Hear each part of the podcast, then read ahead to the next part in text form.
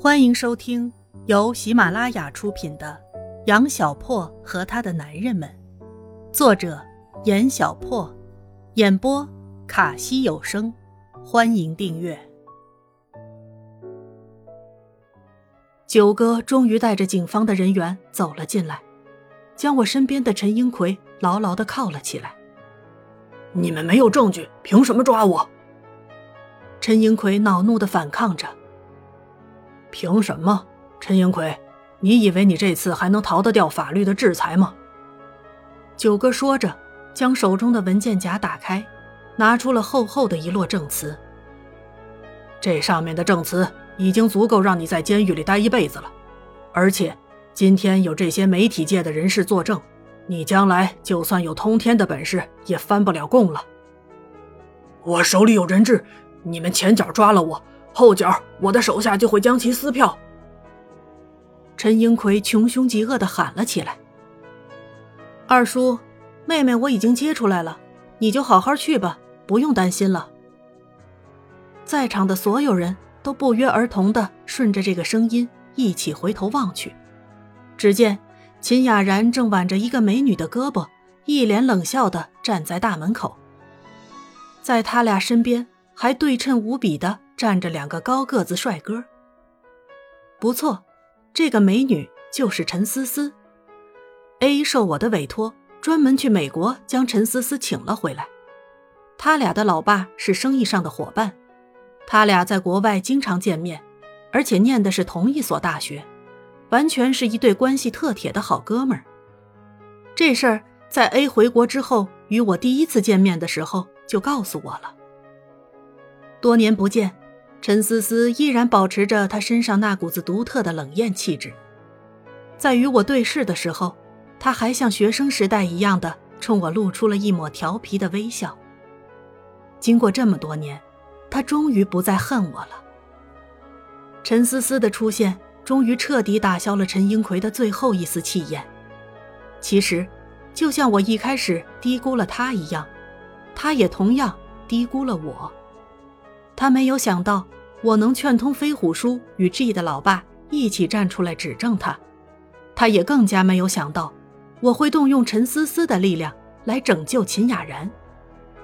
陈思思的老爸最听女儿的话，而陈英奎的那帮手下更是不敢不听陈家老大的话了。目前，唯一不算完美的就是，有关陈英奎近几年的职务犯罪以及走私罪。因为邹浩成为植物人的缘故，无法找出相关的证据对其进行指证。跟陈英奎一起被带走的，当然还有 F 的老爸与 G 的老爸。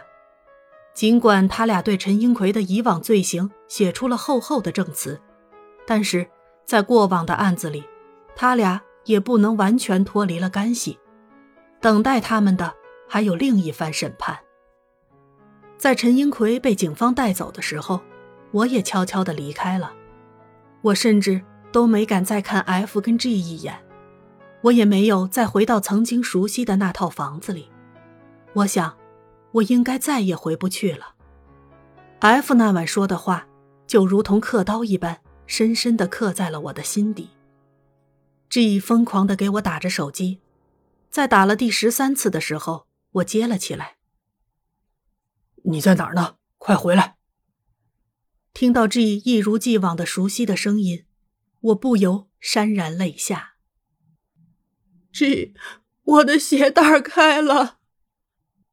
我终究说不下去，狠了狠心，挂断了电话，拔出了电池。那一刻，我嚎啕的哭天抢地。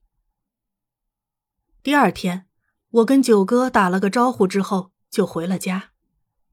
当我回家的时候，老爸跟老妈已经通过电视与报纸上的报道知道了陈英奎的事情。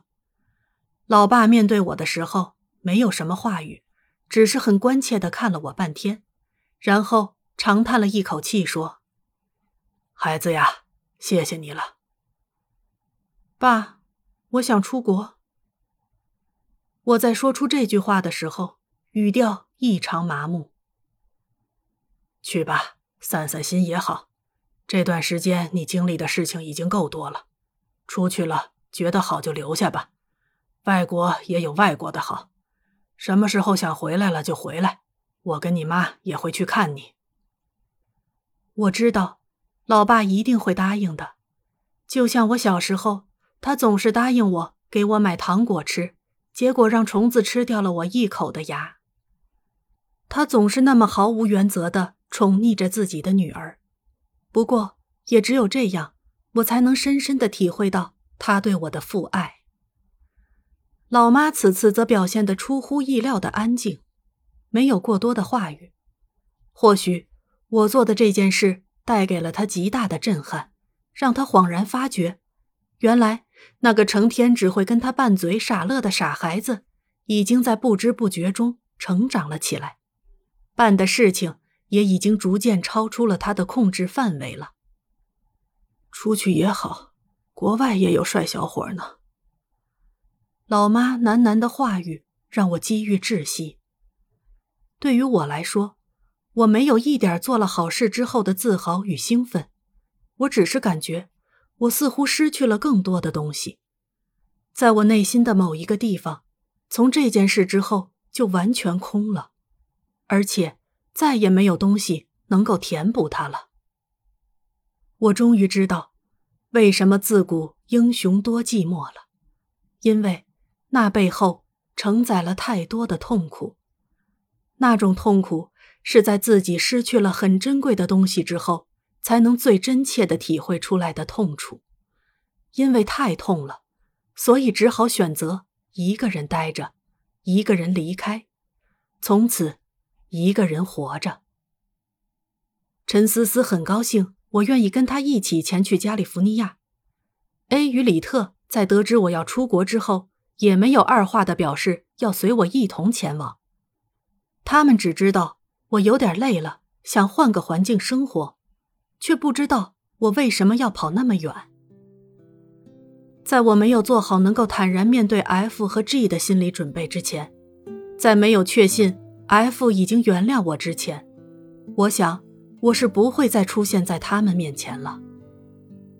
我准备很不负责任的。不跟任何人打招呼就离开，包括一直想让我当他们伴娘的赵嫣、巧巧，包括一直在默默关心我的 B，，包括帮了我很多忙的贾琛、王闪亮，包括一直很愿意跟我合作的苏鹏、秦雅然，包括我现在最害怕见到的 F，还有我最最舍不下的 G。